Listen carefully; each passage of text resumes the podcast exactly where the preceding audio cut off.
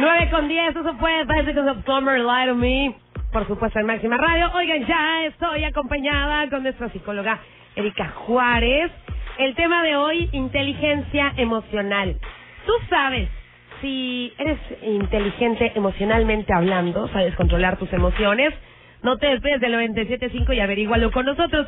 Si tienes alguna duda, algún comentario, escríbenos 998 389-4406. Mientras tanto, viene Lizo con la canción Ru en punto de las 9 con 11. Yo soy Carla Maurel y estás en el Matutino Máxima. Arranca el viernes de Mentes. Hasta Lizo en punto de las 9 con 14 con Jules y ya tenemos aquí a nuestra psicóloga, mi querida Eri. Muy buenos días por la mañana, querido público conocedor. Público conocedor que escucha el Matutino Máxima, ¿cómo es que no? Querida Eri, Inteligencia emocional. ¿Qué es eso? Porque ¿Con qué se come? Me suena que no, no, no somos muy inteligentes, mano. Fíjate que es muy curioso porque durante muchos años, Carlita, se le dio muchísimo peso a algo que le, le conocemos como cociente o coeficiente intelectual, que justamente era la inteligencia tus capacidades de inteligencia mental, ¿no? Llamémoslo burdamente. Dos más dos, cuatro. Exacto. Y entonces hay pruebas psicológicas donde pueden estudiar qué tan inteligente eres desde esta área. Y de repente se empezaron a dar cuenta, principalmente en las oficinas, en los trabajos, en los grandes corporativos, que podías llegar con un currículum intachable, impresionante, y que a la hora de estar justamente ya ejecutando todas estas virtudes que planteabas en tu currículum, se volvían personas súper hostiles, que generaban mucho ambiente tóxico en las oficinas, que tal vez cumplían metas, pero a nivel personal eran muy carentes. Entonces empezaron a hacer estudios de por qué las personas, parece ser que hay una relación, que las personas que más inteligencia cognitiva tienen, menor inteligencia emocional. Entonces, por eso tenemos como tantas personas de datos de gente famosa, empezando por un Einstein, que son como ratón de biblioteca, que son muy inteligentes, pero que la pasan gran tiempo de su vida aislados, sin una pareja estable, eh, sin amigos cercanos, no generan realmente vínculos íntimos con las personas. Y en el mundo en el que vivimos hoy, pues nos damos cuenta que es una gran carencia. Entonces las oficinas, las empresas, los grandes corporativos hoy es mucho más factible que contraten personas con alta inteligencia emocional, aunque tengan una inteligencia, llamémosle promedio. Entonces, tener hoy un, un currículum impresionante no es suficiente para ser exitoso en la vida y menos laboralmente hablando.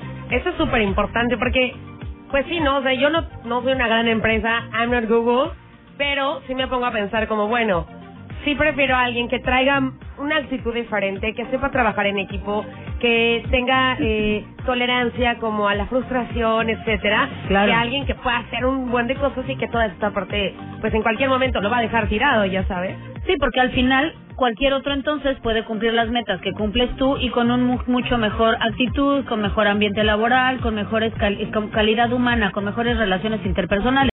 Ahora, si lo sacamos a estas personas de los trabajos, estamos dándole este plus de lo que implica laboralmente hablando. Pero en la vida personal es igual o peor, porque entonces, claro, son personas que están solas normalmente porque no no generan eh, no son personas que se antoje estar con ellas es correcto y entonces entre más inteligencia emocional es mucho más factible que tengas una vida llena de personas con amor con confianza estables leales y que puedan ser, ser que puedan ser personas que sumen a tu vida no 100% pues con eso arrancamos el tema de hoy inteligencia emocional muchachos si ustedes tienen alguna duda, alguna pregunta, algún comentario, por ejemplo, algún ejemplo, una anécdota, escríbanos 998 389 4406 y participen en este viernes mentes. Nos vamos con Justin Timberlake. Esto es What Goes Around Comes Around. Son las 9.18 y estás en el viernes de mentes en el Matutino Máxima. Rita ahora con Let You Love Me es lo que escuchaste en punto de las 9.33. Y entremos en materia, mi querida Erika Juárez. ¿Qué se necesita para hacer inteligencia emocional o, cómo empezamos con ese tema? Bueno, vamos a empezar por definir qué es la inteligencia emocional. Después de mi speech en el bloque anterior, eh, podríamos definir la capacidad de reconocer, entender y manejar nuestras propias emociones. ¿Qué quiere decir eso? Que no solamente cuando oímos la palabra emoción, como que nuestra cabecita nos lleva a imaginarnos emocionales Cuando al contrario es aprender a gestionar todas las emociones que están en nuestro cuerpo. Rápidamente como definición, emoción quiere decir en latín emovere, que es movimiento hacia el exterior. Por lo tanto, las emociones están diseñadas en nuestro cuerpecito para que salgan de él. El problema es que cuando salen y no las aprendo a conocer y a gestionar, entonces salen ah, para direcciones y en velocidades y de maneras que no necesariamente son las adecuadas. En crudo, así, ¡pah! A lo bruto. Ahí te va. y entonces, parte de lo que se ha ido haciendo con la inteligencia emocional es poder generar una gestión emocional adecuada. Y la inteligencia emocional no es tan simple, se divide en varias áreas. La primera es el autoconocimiento la segunda es la autorregulación, después viene la motivación, comunicación asertiva y habilidades sociales, que las habilidades sociales son varias también. Entonces, trabajar completa la inteligencia emocional implica un esfuerzo, bastante tiempo, para empezar en el, en el punto número uno, que es el autoconocimiento. Cuando yo les pregunto a las personas, ¿realmente quién eres? Si tuvieras que quitarte tu apellido, tu género, a lo que te dedicas, el país en el que vives y la familia de la que vienes, las creencias que tienes, hablando de una religión o una filosofía de vida, ¿cómo podrías describir quién eres? Y se vuelve ya sea una pregunta súper filosófica, súper loca, difícil de, de a veces contestar, pero que valdría la pena que nos echáramos un clavado porque cuando normalmente alguien te pregunta, ¿y tú quién eres? Lo que contestas por default es, ah, yo soy Erika, soy psicóloga, trabajo en tal lugar, no sé qué hago tal, y lo que me estás diciendo es tu nombre y a qué te dedicas, no quién eres.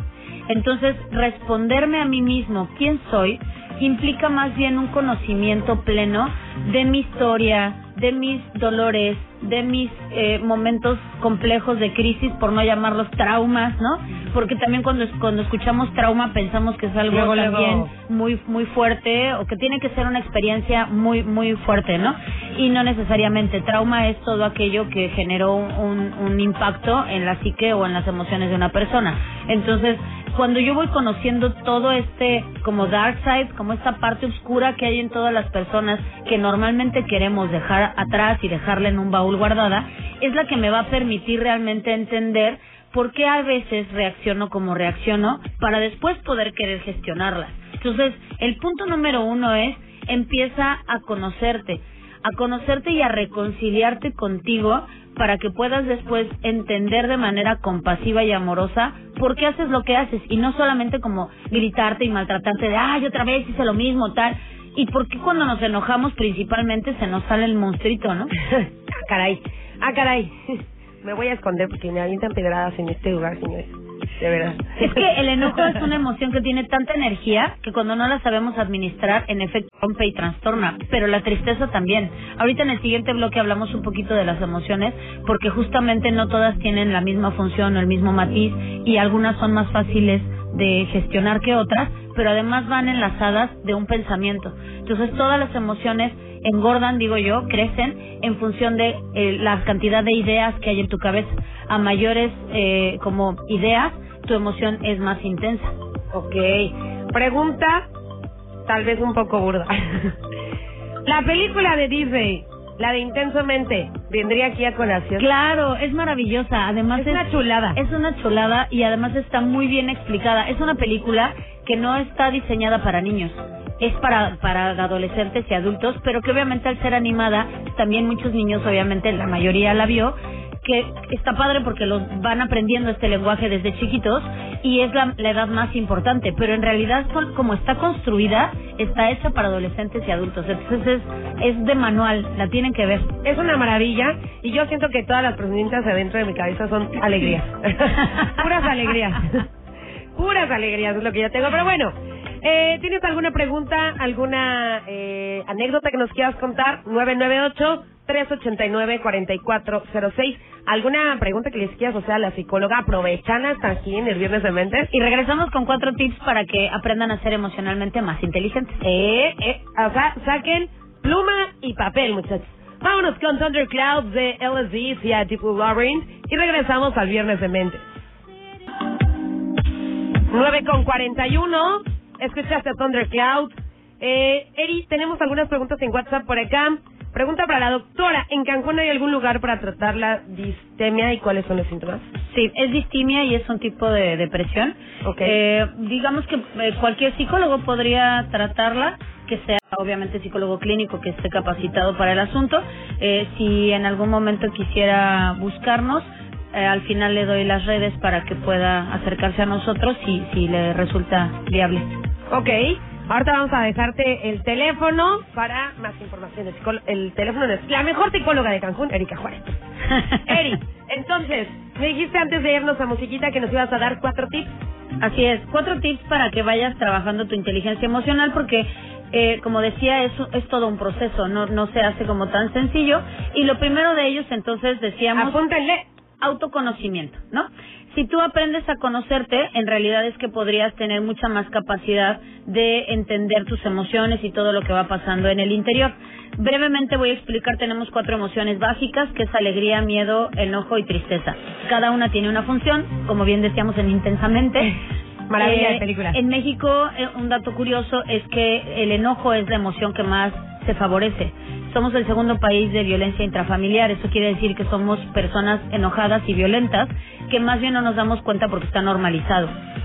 Sé que lo estoy diciendo muy rápido, pero es para que nos alcance el tiempo. No, no, pero dame el ejemplo que, que me platicabas fuera del aire, porque es una situación que al menos todas las niñas, o sea, todas las Sí, amigas en que nos situaciones estamos amorosas este, es muy común. lo vivimos. A ver, Eh, la, la segunda emoción es la tristeza, que para hi- hilarlas, ¿no? La tristeza es la emoción que menos se favorece. Y entonces normalmente cuando vemos a alguien triste, es muy factible que lo que le digas es no llores, no te sientas mal, No estés eh, no estés triste. no, pues gracias. Y si tiene que ver con un tema de amores, lo que le dices es no estés triste, quitas la tristeza para cambiarla por enojo. Verás que se va a arrepentir. Tú espérate y vas a ver que va a regresar. Y es más, cuando regrese le vas a decir que ahora no. Sí. lo que buscamos es switchear la tristeza por enojo. Entonces, la tristeza es la emoción que menos eh, sabemos contactar. Y justamente es una de las razones como las eh, por las que nuestra radio escucha pudiera estar viviendo procesos de distimia. La depresión es la manifestación alterada de la tristeza. Si uno no sabe estar triste, es muy probable que termines con procesos de, de- de De síntomas depresivos. ¿no? no, a lo mejor no necesariamente el trastorno de la depresión, pero sí con síntomas depresivos, por no saber estar triste. La forma alterada del enojo es eh, la ira. El enojo sirve para poner límites. Entonces tenemos que aprender a enojarnos para que Inteligentemente. Exacto, tenemos que aprender a enojarnos, porque normalmente no estamos enojados, estamos iracundos. En español florido tendría otra expresión que no podemos decir hoy al aire, Este, pero eso que pensaron. vivimos iracundos. Entonces, eh, estas personas que dicen, es que yo, yo, yo soy muy paciente, soy muy tolerante, pero más bien cuando me llegan al tope, entonces ahora sí me conocen. La realidad es que no estás siendo tolerante, más bien te aguantas. Porque podrías utilizar el primer momento de enojo, de incomodidad, de molestia para decir así no. El enojo sirve para poner límites. No te aguantes creyendo que eres tolerante para que entonces cuando te llegan al tope explotas y justificas tu explosión por decir es que te venía aguantando N veces y entonces ya me llegaste al tope, ¿no? Si necesario llegar hasta ese momento si aprendiéramos a utilizar el enojo. Desde el primer instante. Desde el primer instante. La tristeza sirve para hacer pausa, para reflexión, para prepararte para el momento siguiente. Entonces es súper importante, porque si no aprendes a frenar, los que conocen de coches, yo siempre digo que es como andar un carro sin aceite. Sí o sí se va a desvielar y después sale más caro componer un motor desvielado que comprar otro coche. Eh, correcto. Entonces no truenes tu cuerpo, aprende a estar triste, vulnérate y es una de las emociones más reparadoras.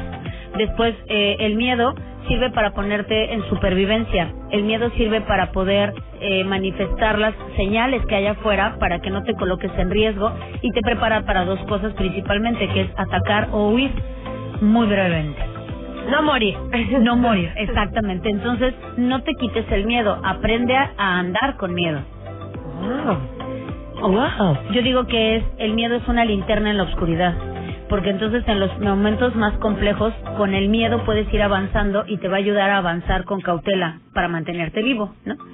Y por último, La nos felicidad. falta, ah, sí, alegría. Oye. La, ah, sí, ¿verdad? La alegría, eh, evidentemente, es la emoción que nos genera eh, endorfinas y eh, noradrenalina y algunas eh, sustancias en el cerebro. Harta droga. Harta droga, que ayuda a que puedas ver el mundo colores, ¿no? Lo que lo que hace es, exacto, prepararte para disfrutar el mundo que está allá afuera. Fíjate que una de las cosas más curiosas también con la alegría es que puede ser una emoción embustera. Por eso también nos- la usamos con el humor negro, la ironía, el sarcasmo, cuando tienes una emoción incómoda, eh, como enojo, tristeza o miedo, y lo que haces es burlarte o reírte y entonces te ayuda a matizar y a tapar la otra. El tema es que cuando la usamos para burna- burlarnos del otro, se termina volviendo en una agresión pasiva. Entonces, eh, por favor, aquellos amantes del sarcasmo, utilízalo en tu persona, pero no hacia afuera, ¿no? Ok. Y bueno, una, una vez entendiendo estas cuatro emociones, por eso sería importante que empieces por el autoconocimiento. Punto número dos, que pudiéramos entonces analizar las situaciones que están hacia afuera, diferenciando problema de hecho. Ok. Un problema es todo aquello que consideras complejo de solucionar, ¿cierto? Oh. Tengo varios de esos. Por eso hay, hay que buscar soluciones a los problemas, porque si no hay un problema, pues, Pues, ¿no? No habría problema. Pero un hecho en realidad es que es un evento neutral sin emoción y no quiere decir que no estés sintiendo, sino que tenemos que trabajar en la capacidad de describir de manera neutral los eventos para que podamos analizarlos y entonces poder tomar acción sobre ellos. Ok. O sea, ocuparte. Sí. No preocupar. Vamos a poner un ejemplo, justamente como de ahora que fue 14 de febrero, ¿no? Yo le llegué a clase con mis alumnos y les preguntaba, oye, ¿pasaste el 14 de febrero que esperabas? Chequen la pregunta, ¿es ¿pasaste el 14 de febrero que esperabas? Porque no quiere decir si la pasaste mal o la pasaste bien, el que esperabas. Porque como hay una expectativa, hay ciertas ideas y pensamientos alrededor. Y no quiere decir que entonces, si no la pasaste como esperabas, hubo un problema y entonces la pasaste mal porque tuviste un problema. Simplemente mi novio pobrecito tenía eh, este reservación para cenar, cosas, está todo súper organizado y resulta que uno de mis mejores amigos se iba a vivir fuera y entonces le dije, perdóname mi amor, pero solo hoy podemos ir a despedirlo y entonces muy amable y amorosamente me dijo, lo que quiero es pasarla contigo, vamos a donde haya que ir, ¿no? Y entonces yo, él podría decir, la pasé súper mal porque tenía todo un plan y al final me lo cambió y no fue como yo esperaba y tal. ¿Qué pasa? Que frente a las expectativas se generan emociones y entonces la emoción puede salir de, de, de, de cauce, como tener un matiz diferente, porque no estoy diferenciando el problema del hecho, del hecho. Ok. Primeros dos puntos. Vamos con música y regresamos con los últimos, Los últimos dos. Muy bien. Yo sí estoy tomando notas, muchachos. Este es Old Town Road. Bill Ray Cyrus y Lil Nas X en punto de las 9.47 en Máxima Radio. Old Town Road, Lil Nas X y Bill Ray Cyrus en el viernes de Ventes del Matutino Máxima. Eddie, ya vimos los primeros dos puntos. Siguientes dos puntos de la inteligencia emocional. Sí. Parece fácil, pero es la cosa más difícil. Es correcto. Empatía. ah, caray. Empatía, ponerte en el lugar del otro, sí. ¿no? Sí, Ok. y, y- pero sabes, es bien fácil decirlo. Eh, Ponte en los zapatos de la otra persona. Es que piensa por el otro. Es que no, no lo pienses desde ti. Mira, él cómo lo resolvería. Y la realidad es que para lograr hacer eso, lo primero que tengo que poder lograr es dejar de pensar como pienso yo. O sea, dejar mi papel, dejar de ser yo para poder tratar de querer entender al otro. La empatía no es una virtud con la que nacemos. La empatía se aprende se trabaja. se trabaja. Y es muy importante por eso que si nos está escuchando personas que tengan eh, chiquitos, que tengan hijos pequeños, empiecen a enseñárselas desde ahora. Cosas muy sencillas como el vete a dar una vuelta al Parque de las Palapas, dile que ese día se lleve un juguete que, que, ya no usa tanto y entonces busque a quién regalárselo solo por querer regalarlo ese día ahí y no necesariamente a ese cliché de un niño pobre, ¿no? Sino solo de "O- hoy lo traía y entonces ten, te lo regalo. Porque es un poco de este proceso de empezar a aprender desde pequeños a ser empáticos, a ser compartidos y la parte evolucionada de la empatía que es la compasión. Empatía es poder entender desde el marco de referencia del otro, mientras que la compasión es una vez que lo entiendo, querer hacer algo por eso. Ok. Entonces, una vez que yo identifico quién soy y mis emociones, que me doy cuenta de lo que estoy pensando al respecto y puedo diferenciar hecho de problema, entonces puedo ser empático con la otra persona y entender que mucho de lo que esté sucediendo, muy probablemente 99.9% no es personal, no tiene que ver conmigo en otro programa podemos hablar de este libro de los cuatro acuerdos que es maravilloso. Y justamente uno de, de, los cuatro acuerdos es nada es personal pero es algo tan complicado de entender porque al final la respuesta obvia es pero si yo estoy enfrente y me lo está diciendo a mí pues claro que es personal. No es personal porque si tú no fueras tú y hubiera un otro ahí con esa persona muy seguramente le diría lo mismo. Lo mismo claro. Porque lo estoy diciendo yo desde cómo yo reacciono. No tiene que ver contigo sino con quién soy yo y cómo estoy reaccionando, ¿no? Y entonces pueda aprender a ser empático. Ok. Y vamos al punto número cuatro, que es, obviamente, si ya entendí mis emociones, quién soy, eh, lo que estoy pensando, diferencio problema de hecho, trato de ser empático, lo que sigue y cierra con broche de oro es la comunicación. Ok. La comunicación, muy interesante, el 7% de lo que comunico es con mi palabra, hablado. 7% de la comunicación. ¿Y lo demás? Todo el otro 93% es lenguaje no verbal, o sea, tu cuerpo y tu gesticulación. Tenemos que ser más conscientes de lo que comunicamos con todo nuestro cuerpo, de lo que decimos con lo que no decimos. Y entonces en el momento en el que yo empiezo a tratar de comunicarme contigo, desde el momento uno, obviamente lo desglosamos para fines de que se lleven los tips, pero la comunicación está presente desde el primer segundo en el que estoy interactuando contigo, ¿no? Entonces todo lo que mi cuerpo te va diciendo, el otro está hablando y yo sacudo la cabeza como diciendo que no y entonces claro desde le volteo los ojos, como dicen las mamás de claro me volteo los ojos, tronas la boca, ves para abajo o ves para arriba como como tratando de distraerte o empiezas a mover las manos como desesperado o cruzas los brazos como a ver a qué hora se calla. Entonces tu cuerpo está todo el tiempo emitiendo mensajes. Hay que tratar de identificar cuáles son las formas en las que tú te comunicas, pero en lo verbal que tienes el 7%, un poco más, eh, con más capacidad de controlarla, tratar de hacerlo desde un lugar de comunicación no violenta, que implica, eh, como, como en el oponopono, ¿no? Cuatro frases maravillosas que es, eh, lo que yo percibo de lo que me estás diciendo es, lo que es como verificar si la información es correcta, lo que yo eh, entendí de lo que me dijiste es eh, pedir por anticipado una disculpa porque somos muy orgullosos y somos eh, tratamos como de siempre dar ventaja. Y si lo que yo quiero es querer es querer tener la razón estamos mal no renuncia a querer tener la razón y entonces será mucho más factible que resuelva situaciones en tu vida. Y entonces poder decir lamento mucho que te sientas así no es lamento mucho haberte hecho sentir así. Yo no te hago sentir de ninguna manera, pero sí puedo ser responsable de cómo lo comunico.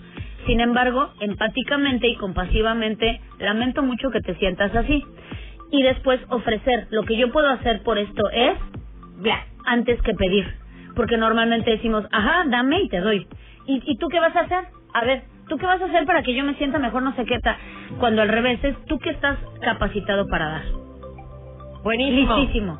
Espero que hayan tomado nota, muchachos.